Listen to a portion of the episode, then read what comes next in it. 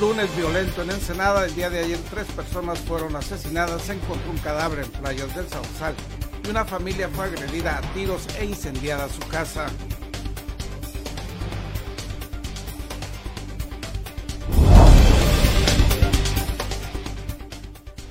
El gobierno municipal, el empresariado y otros sectores locales integrarán el día de hoy el Comité Municipal de Contingencia COVID-19 mediante el cual se busca atender los distintos efectos sociales que está generando la crisis provocada por dicho coronavirus en Ensenada.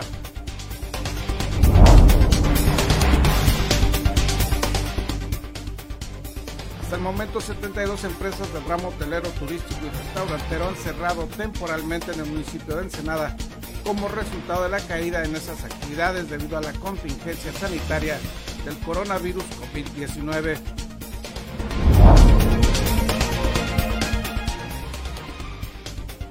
Cierre de la empresa cervecera Constellation Brand beneficiará a Sonora, pues la planta operará en Mexicali se irá para esa entidad, indicó el delegado en Baja California, Alejandro Ruiz Uribe. Las lluvias ocurridas en los últimos días retrasaron el programa de bacheo del gobierno municipal, por lo que en la presente semana se redoblarán los trabajos en 12 de las principales avenidas de este puerto, anunció Jaime Figueroa Tentori, director de infraestructura municipal del gobierno ensenadense.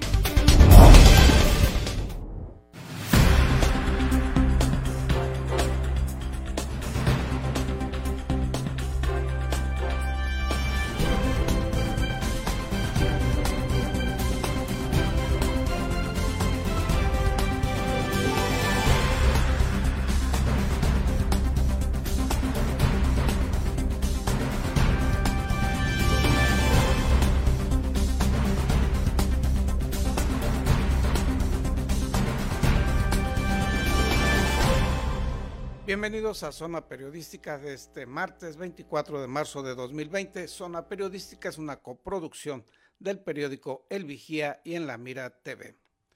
Diversos sectores sociales integrarán hoy un comité municipal de contingencia para tratar de atender los numerosos problemas sociales y económicos que está generando la contingencia sanitaria que vive en Senada y todo México. El gobierno municipal, el empresariado y otros sectores locales integrarán este martes el Comité Municipal de Contingencia COVID-19, mediante el cual se busca atender los distintos efectos sociales que está generando la crisis provocada por dicho coronavirus en Ensenada.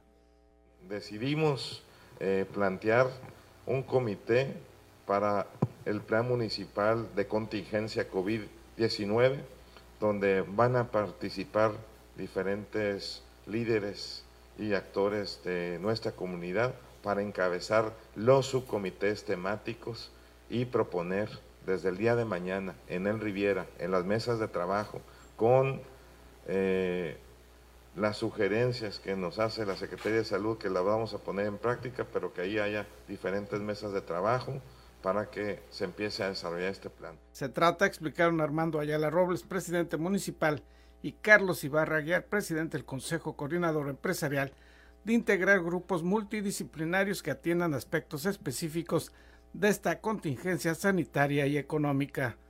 El objetivo de este, de este comité es, de, es el de diseñar, implementar y dirigir las acciones en los distintos frentes que afectan al municipio de Baja Ensenada, Baja California, en el contexto de la contingencia por la epidemia del coronavirus, esto a través de un grupo interdisciplinario compacto que mantenga una dinámica de comunicación permanente, la cual sea la base para la toma de decisiones puntuales, expeditas y oportunas. En conferencia de prensa conjunta se explicó que en dicho comité se dividirá en ocho comisiones que comprenden desarrollo económico, asuntos laborales, protección al consumidor, seguridad pública, salud, turismo, bienestar social y comunicación social. Ayala Robles indicó que será el primer municipio de Baja California que integre un comité de este tipo y expresó su preocupación por las diversas repercusiones que ha tenido esta crisis sanitaria en todo el ámbito social. Informó para Zona Periodística Gerardo Sánchez García. En el municipio de Tijuana no se aplicará el toque de queda, puntualizó el alcalde de ese municipio, Arturo González Cruz. No hay toque de queda en Baja California y el gobierno municipal informó que no obligará a los comercios de Tijuana a cerrar sus puertas como restaurantes, bares, gimnasios, entre otros, y exhortó a los dueños de establecimientos en guardar los espacios entre clientes. Asimismo, también exhortó a los negocios que puedan cerrar sus puertas de manera voluntaria, cesen operaciones como medida preventiva para contener los contagios de coronavirus. El alcalde de Tijuana, Arturo González Cruz, informó a los medios de comunicación que el Ayuntamiento de Tijuana acata las medidas sanitarias del sector salud estatal y federal y que son facultades para imponer las medidas obligatorias como un toque de queda y se encuentran atentos a las recomendaciones de la pandemia del coronavirus en Tijuana.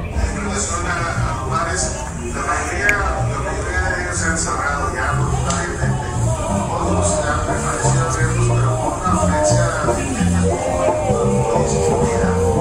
declaraciones se dan luego de que circularan noticias falsas sobre un toque de queda en Baja California, una situación que desmintió el gobernador del estado Jaime Bonilla y culpó a sus detractores de querer generar crisis en el estado en días que son difíciles para la salud de los baja californianos. En las redes eh, mucha información falsa, por ejemplo, de, que eh, se encaminó un, un toque de queda que es completamente falso, no existe tal cosa, no existe tal cosa de paralizar el gobierno, no existe, eso lo están haciendo los detractores del PAN, que pues como ya no están en el gobierno, tienen mucho tiempo para estar inventando cosas y ya los tenemos detectados, así que no estamos preocupados de este, si no sale de aquí directamente, de esta comunicación que les hacemos diario, una o dos o tres veces a veces en el día, nosotros de aquí les vamos a avisar cuáles son las, circunstancias reales. Entonces no se dejen llevar por eh, información este, falsa, que no sea confirmada, que no sea fidedigna, directamente de la gobernatura del Estado.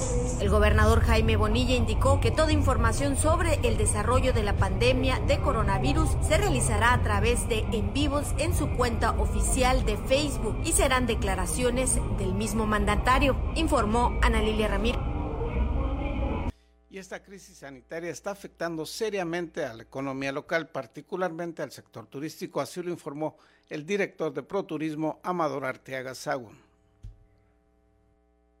Hasta el momento, 72 empresas del ramo hotelero, turístico y restaurantero han cerrado temporalmente en el municipio de Ensenada como resultado de la caída en estas actividades debido a la contingencia sanitaria del coronavirus COVID-19. Amador Arteaga Sagún, director de ProTurismo, informó lo anterior y señaló que entre los negocios que han decidido ese cierre temporal está el Hotel San Nicolás, uno de los más antiguos e importantes del puerto. Al día de hoy hay 72 negocios que traen cierre temporal. Un primer hotel que hoy cerró sus puertas temporalmente es Hotel San Nicolás, un hotel tradicional de, Nico Sad, presidente de ProTurismo Ensenada. Bueno, decidió con más de 100 empleados ahorita cerrar las puertas para la cuestión del Conavit Agregó que durante el fin de semana pasado se tuvo una ocupación hotelera del 18%, cuando en ese mismo periodo del 2019 el porcentaje de ocupación fue del 50%, debido a que en esas fechas se realizó el Beer Fest, el cual este año no se celebró en esas fechas y fue pospuesto para mediados de 2020. Estamos viviendo la semana 12 de ocupación hotelera, nosotros la medimos todos los días y pues hace un año fue Beer Fest de 50% esa semana, Hoy traemos un acumulado de la semana 12 del 18%. En este sentido, sí hay una desaceleración con el sector de hospedaje, como bien se menciona aquí, y sí hay una inquietud. Ahorita es un cierre temporal, lo que está generando el sector de, turístico de Ensenada. Arteaga según dijo desconoce el número de empleos directos que estos cierres temporales han afectado. Tampoco hay un dato preciso si esas suspensiones se han realizado cubriendo los sueldos íntegros pagando parcialmente o sin cubrir salarios de quienes ahí laboran. Dicha información, explicó el director de ProTurismo, no ha sido proporcionada, solo se ha reportado que se suspenden temporalmente labores. Informó para Zona Periodística Gerardo Sánchez García. A través de la página digital en La Mira TV y en este espacio informativo, le estaremos presentando a partir de hoy diferentes mensajes de líderes de la comunidad ensenadense en torno a esta situación de crisis sanitaria y económica que vive el país. Este es el primero de ellos.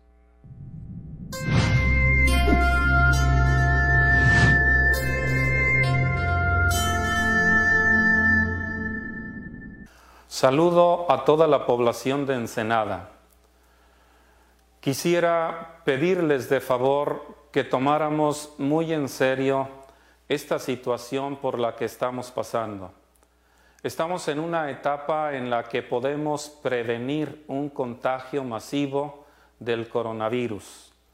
Por eso invito a todas las personas a ser responsables, a cuidarnos unos a otros, a tratar de seguir las indicaciones de las autoridades sanitarias y sobre todo a buscar la ayuda mutua entre nosotros para favorecer un ambiente más sano. No tomemos a la ligera esta situación.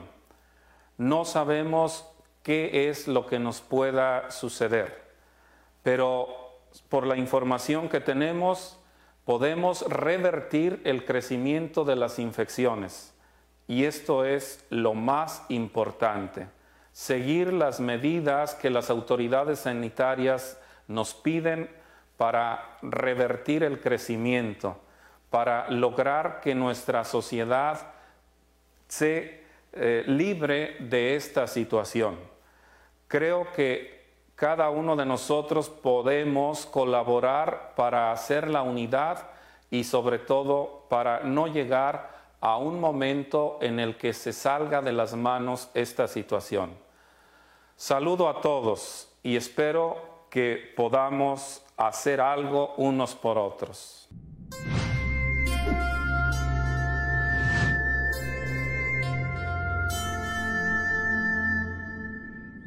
Ayer fue un día violento. En Ensenada ocurrieron tres homicidios y se encontró un cadáver en playas del Sausal. Los detalles se los tendremos al regreso de una pausa publicitaria.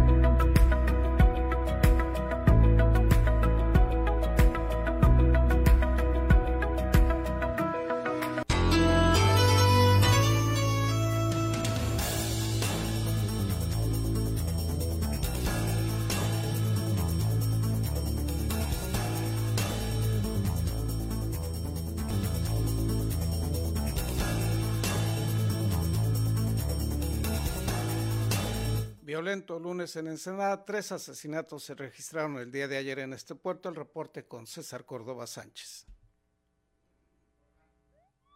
Este lunes, en un nuevo episodio violento en la ciudad, tres personas perdieron la vida a balazos en hechos distintos. Uno más fue localizado flotando en el mar sin vida y las autoridades atribuyen a las agresiones a los ajustes de cuentas entre grupos delictivos. La reciente víctima fue localizada por la Policía Municipal a las 13.50 horas en el interior de un vehículo de la marca Honda, abandonado a la altura del kilómetro 100 del Boulevard Fernando Conzac, debajo del puente de la zona, sobre el camino inferior que lleva a San Miguel. En el vehículo, la corporación localizó a una mujer sin vida de alrededor de 30 años, mientras que la Cruz Roja halló que ésta tenía heridas producidas al parecer por proyectil de arma de fuego. Antes, a las 8.46 horas la corporación ubicó un cadáver de sexo masculino sobre un camino de tierra de la colonia Sexto Ayuntamiento. Estaba sobre una mancha de sangre y mostró heridas producidas con violencia.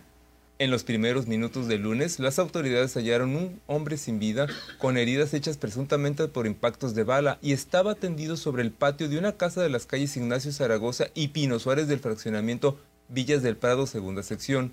En este sitio, la unidad de servicios periciales halló casquillos percutidos junto a los restos humanos. En las aguas del mar del poblado conocido como Manchuria, situado en la delegación municipal del Sausal de Rodríguez, la policía detectó un cadáver de sexo masculino flotando a eso de las 7.25 horas. Luis Felipe Chambaltazar, director de Seguridad Pública, dijo que los recientes actos delictivos ocurridos el fin de semana tienen relación con los llamados ajustes de cuentas de personas relacionadas de alguna manera con el narcomenudeo. No quiere decir que, bueno, ya, ya con esto pues ya este, nos cruzamos de brazos, sino que bueno, son eventos que nos preocupan. Este, estamos reforzando las áreas, sobre todo las áreas de inteligencia, pero con el Estado, que son los que tienen la información este, más fina ¿no? en cuanto a los grupos delictivos que están operando aquí en, bueno, en todo el estado, pero especialmente en el municipio. Este, pues estamos analizando incluso tener una reunión en las próximas horas con el comisionado estatal para que nos comparta pues algunos datos que seguramente a ellos están trabajando. Este, pero bueno, pues la, las áreas operativas pues seguimos trabajando. Por su parte, Armando Ayala Robles, presidente municipal, dijo que se reforzarán las medidas de seguridad en el municipio para que exista un control y están activas otras estrategias que no se pueden dar a conocer. Es una situación que si se, también se, se quiere poner orden en la ciudad, también hay reacciones de los grupos organizados y es un ajuste de cuentas entre ellos. De todos modos, ahí no para la estrategia, mi amigo. Eh, esta situación se le vuelve a plantear al fiscal regional, al fiscal del Estado, que también ha estado haciendo un trabajo puntual y puede ser que esta semana vuelva a cambiar su estrategia. Estadísticas de la Fiscalía General del Estado en Ensenada mostraron que en el presente mes han perdido la vida de manera violenta un total de 26 personas, cifra superior a la anotada en marzo del 2019 con 15. Este conteo de la Fiscalía arrojó que en los tres meses del presente año han ocurrido un total de 52 homicidios contra 46 muertes violentas registradas entre enero y marzo de 2019. Para Zona Periodística, César Córdoba. Pasando a otros temas, reiniciará el gobierno municipal las labores de bacheo en las principales vialidades de este puerto. Las lluvias ocurridas en los últimos días retrasaron el programa de bacheo del gobierno municipal, por lo que en la presente semana se redoblarán los trabajos en 12 de las principales avenidas de este puerto, informó Jaime Figueroa Tentori, director de infraestructura municipal del vigésimo tercer ayuntamiento de Ensenada. Entonces nosotros ahorita vamos a retomar eh, este programa que traíamos pero eh, como ya lo mencionó el alcalde, pues obviamente con, esta, con este periodo de lluvias, pues tuvimos obviamente eh, mayores deterioros en las vialidades. Hay cruceros sobre todo y, zonas muy específicas que quedaron muy, muy dañadas ahorita después de las lluvias, que bueno, ya traíamos dentro de nuestros planes este, incluirlas, pero ahora se volvieron ya temas prioritarios por el tema de, de la destrucción que sufrieron ahorita con las lluvias y el paso de los automóviles y transporte público y pesado. Indicó que entre algunas de las vialidades que están en este programa son la calle séptima, la octava, novena, décima, Rayón y Lobregón.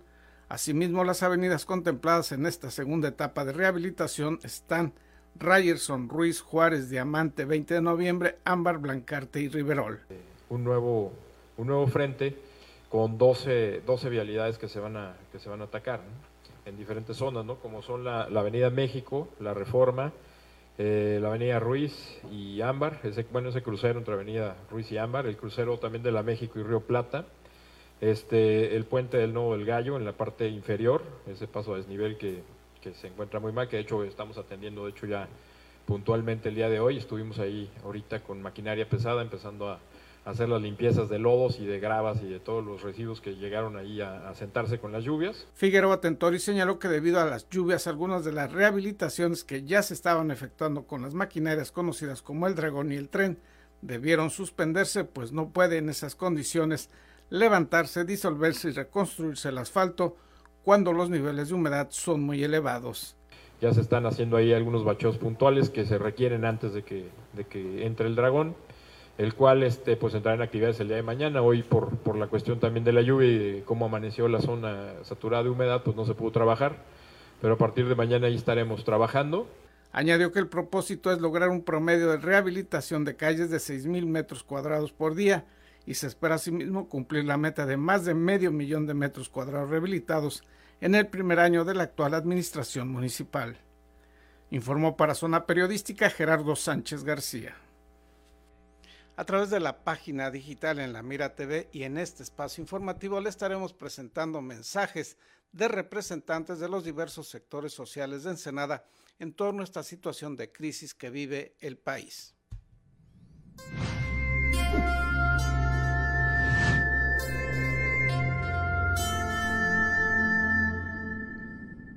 Saludo a toda la población de Ensenada. Quisiera pedirles de favor que tomáramos muy en serio esta situación por la que estamos pasando.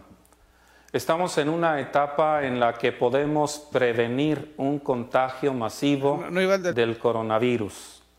Por eso invito a todas las personas a ser responsables, a cuidarnos unos a otros, a tratar de seguir las indicaciones de las autoridades sanitarias y sobre todo a buscar la ayuda mutua entre nosotros para favorecer un ambiente más sano. No tomemos a la ligera esta situación. No sabemos qué es lo que nos pueda suceder, pero por la información que tenemos podemos revertir el crecimiento de las infecciones y esto es lo más importante seguir las medidas que las autoridades sanitarias nos piden para revertir el crecimiento, para lograr que nuestra sociedad se eh, libre de esta situación. Creo que cada uno de nosotros podemos colaborar para hacer la unidad y sobre todo para no llegar a un momento en el que se salga de las manos esta situación. Saludo a todos y espero que podamos hacer algo unos por otros.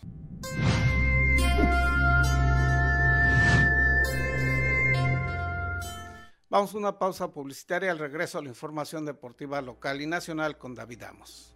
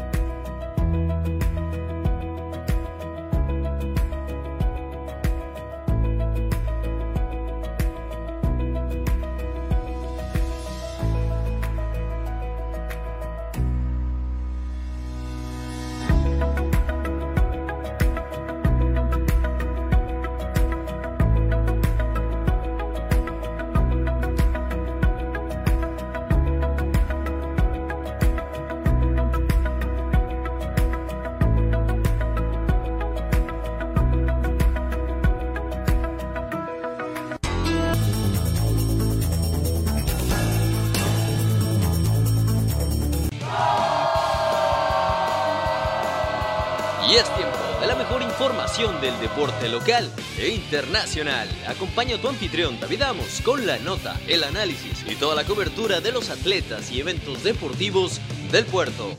Ya inicia en la mira Deportes. Hola, ¿qué tal amigos? Gracias por continuar las señales de La Mira TV y Periódico El Vigía. Llegó la hora de hablar de deportes, lo mejor de la información deportiva de nuestra ciudad, también nacional e internacional. Y bueno, ¿qué les parece si iniciamos con la nota nacional? Porque vaya que les tengo una nota eh, eh, interesante y triste que platicarles. Vaya que ha estado Ana Guevara últimamente en el ojo del huracán. Bueno, sale otro tema. Fue Guevara, Cachirul, así es, ni más ni menos que Cachirul en la Universidad Mundial de 1997. No hay manera de explicar cómo pudo participar en una universidad si oficialmente su grado máximo de estudios es de secundaria, y cosa que ella misma lo ha dicho, por cierto. La titular de la CONADE, Ana Guevara, usó documentos falsos para participar en la Universidad Mundial de Sicilia en el 97, cuando apenas empezaba su carrera como velocista. La especialista en los 400 metros planos, que en esa justa estudiantil compitió en los 800 metros, fue registrada como alumna de la Universidad Autónoma de Ciudad Juárez, de acuerdo con una investigación del semanario Proceso. Sin embargo, en los datos curriculares que aparecen en su ficha técnica en Declaranet como funcionaria pública, al ser la directora de CONADE, su grado máximo de estudios es de secundaria. A ver, aquí el tema, ok, Guevara en aquellos tiempos tenía 20 años, ya fue hace bastante tiempo, sin embargo creo que es importante que veamos este tipo de cosas, porque estamos observando cómo la corrupción permea el ámbito deportivo de una manera triste. Y no solamente, digo, sí, que Ana Guevara, que ya tenía 20 años, que ya era una adulta, que ya tomaba sus propias decisiones, que hizo trampa. Sin embargo, la Universidad de Ciudad Juárez, ¿dónde está? La Coordinación de Deportes, ¿dónde está? ¿Dónde están también los entrenadores? Raúl Barreda, ¿dónde está el entrenador también de Cosme? Por cierto, que era en aquel tiempo quien inició a Guevara en este o ayudó a, que fuera creciendo la carrera deportiva de Guevara, hicieron trampa y la metieron sin siquiera ser estudiante de una licenciatura en la universidad para participar en una universidad mundial. Por ahí creo que quedó en sexto lugar en la prueba de los 800 metros a nivel mundial dentro de los universitarios. Así que bueno, ahí está el tema, ahí está la nota, bastante triste la situación y siguen saliendo, siguen saliendo temas aquí con la titular de la CONADE. Y en otras noticias nos pasamos al deporte del balompié de nuestra ciudad y vaya también nacional, porque ¿de qué les hablo? Del Atlético Ensenada, que en abril va a iniciar sus visorías. Entre, por cierto, los extranjeros que defenderán la playera porteña destacan los nombres, que creo que es bien importante mencionarlo, de los ecuatorianos Geoffrey Guerrón y Michael Arroyo, ambos con experiencia en la Liga MX, que fueron también campeones de Copa Libertadores. La directiva del Atlético Ensenada a través de sus redes sociales anunció que el 15 de abril comenzarán con la etapa de visorías para el sector amateur y las cuales las dirigirán dos ex azulinos, Rodolfo Montoya y José Luis Sixtos. No van a tener límite de edad y se realizarán en el campo número uno de la Ciudad Deportiva Valle Dorado y en mayo es cuando va a tocar el turno a los profesionales o los que tengan antecedentes en el fútbol de paga. Y para continuar con el tema del coronavirus en el deporte, bueno, ni más ni menos que el presidente de la Liga MX tiene coronavirus. Así es, el presidente de la Liga MX, Enrique Bonilla, anunció el viernes que dio positivo por coronavirus y se mantendrá en cuarentena por órdenes de autoridades de la Secretaría de Salud. Bonilla es el segundo dirigente del fútbol mexicano que confirma haber contraído el padecimiento COVID-19 y el más prominente hasta la fecha. El martes de la semana pasada, el presidente del Atlético de San Luis, Alberto Marrero, de nacionalidad española, anunció que también dio positivo. Recientemente declaró que está evolucionando bien de la enfermedad. Y bueno, el presidente de la liga no ha sido el único afectado. También el expresidente del Real Madrid, así es, hablando sobre la nota internacional. Lorenzo Sanz falleció el sábado tras contraer el nuevo coronavirus. Informaron sus familiares. Tenía 76 años de edad. Sanz permanecía en terapia intensiva desde el comienzo de la semana cuando se confirmó que había enfermado de COVID-19. Mediante un comunicado, el Real Madrid lamentó la pérdida de un presidente que dedicó una gran parte de su vida y de su pasión al deporte. ¿Y cómo está el tema de los Juegos Olímpicos en este tema del coronavirus? Bueno, al parecer siguen sin cancelarse, pero todo indica que será pronto, porque los primeros países en hacer oficial que no van a llevar a sus representantes son ni más ni menos que Canadá y Australia, debido a la pandemia de coronavirus que está afectando al mundo entero. El Comité Olímpico Canadiense y el Comité Paralímpico Canadiense anunciaron que no pondrán en riesgo la vida de sus atletas solo para que se lleve a cabo el evento en Tokio, Japón. Durante varias semanas se ha discutido la situación sobre si cancelarlos, posponerlos o llevarlos a cabo. Y apenas hace unos días el Comité Olímpico Internacional anunció que dará un lapso de cuatro semanas para ver cómo avanza la situación y ahí tomar una decisión. Aquí es un tema que me quiero meter porque realmente no puede ser posible que estén pasando estas cosas. Yo entiendo que es una situación eh, eh, que genera muchísimo dinero, el aspecto económico, la gente no lo quiere cancelar, pero a ver, que los atletas están encerrados, que no están entrenando, que no pueden seguir sus entrenamientos al pie de la letra. Hay deportes como la natación, deportes como el atletismo, deportes como el ciclismo, como la alterofilia, que tienen que llevar un proceso para llegar a, a su pico máximo en el día de la competencia. Si no saben cuándo va a ser la competencia, no pueden entrenar eh, más allá, la gente que realmente simplemente pues, pues no puede entrenar, entonces realmente no va a ser justo. Ahora, ya hay unas delegaciones que simplemente no van a llevar a sus atletas, que ya lo dijeron, aquí lo decimos también, la gente de Canadá, que, no los va a llevar. Entonces no va a ser justo y es muy complicado porque al no dar una fecha, al seguir manteniendo los Juegos Olímpicos eh, en el limbo, vaya, obligan a que ciertos atletas sigan entrenando, obligan que aunque no lo crean, es su sueño, es su manera de vivir. Hay atletas que siguen saliendo a entrenar y siguen poniendo en riesgo la vida de muchas de sus propios familiares o de muchísima gente que está a su alrededor. Ahí es un tema, me parece bastante irresponsable por parte del COI, el, decir, ok, pues vamos a esperar cuando todo el mundo sabemos que los Juegos Olímpicos no se van a realizar este año y lo más seguro, pues la pregunta va a ser si va a ser en 2021 o 2022. Y para cerrar la nota deportiva, Jane Valencia, quien recientemente se convirtió en la primera mujer mexicana que consigue un boleto para una cita veraniega en la lucha olímpica, habla en exclusiva sobre lo que piensa acerca de la incertidumbre que se vive sobre la celebración de los Juegos en el tiempo y forma estipulados. Y aquí, por supuesto, sus palabras. Yo preferiría cuidar de nuestra salud ahora y que los grandes mandatarios que se encargan de eso tomen la mejor decisión yo pienso que nadie ha de tener ventaja, todos estamos en la misma situación, todos estamos en, cuarentena. Eh, el desempeño y el rendimiento de cada uno va a depender totalmente de nosotros. Estamos buscando la manera de sobrevivir, de vivir esta situación, esta pandemia, entrenándonos cada quien en su casa o buscando algún medio, algún gimnasio privado. Eh, esto yo pienso que el rendimiento va a depender de nosotros y así como en cualquier situación sabremos sobrellevarlo.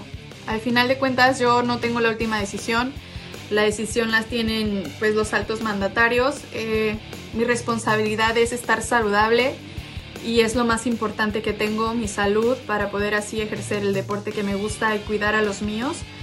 Yo pienso que es primordial la salud y después todo lo banal que venga. Estoy de acuerdo con la incertidumbre o con todos los sentimientos que se tienen acerca de si se van a hacer o no, si se van a aplazar o no, cómo vamos a llegar a los Juegos Olímpicos. Pero también les recuerdo a todos mis compañeros eh, que aún teniendo o no teniendo todas las posibilidades, todos los materiales, toda la preparación, está en uno mismo hacer el mejor papel y desarrollarse de la mejor manera para llegar a su objetivo eh, busquen la manera de sobrellevar esto, busquen la manera de entrenarse mentalmente, psicológicamente, físicamente. Y nada, sigamos al pie del cañón, sigamos las instrucciones que nos dejan la OMS y la Secretaría de Salud y nada, que Dios los bendiga, cuídense mucho. Y bueno, ahí está el tema de los Juegos Olímpicos. Mi opinión es simplemente que se debe cancelar. Es una desgracia para muchos, realmente ha sido un sueño para muchísimos atletas, años y años de inversión, de trabajo, de esfuerzo que no se va a poder dar, pero a final de cuentas la salud es lo más importante y es donde creo todos vamos a estar de acuerdo y seguramente eh, el atleta siempre tiene la revancha y seguramente el próximo año la conseguirá. Con esto damos por terminado, ya lo saben, no se pierdan todas las cápsulas deportivas de La Mira TV, periódico El Vigía en punto de las 8 de la noche, martes y viernes por supuesto, y también damos por terminado su noticiero con Gerardo Sánchez, Zona Periodística, lunes a viernes en punto de las 7.30 de la mañana, completa pero completamente en vivo. Mi nombre es David Amos, hasta la próxima.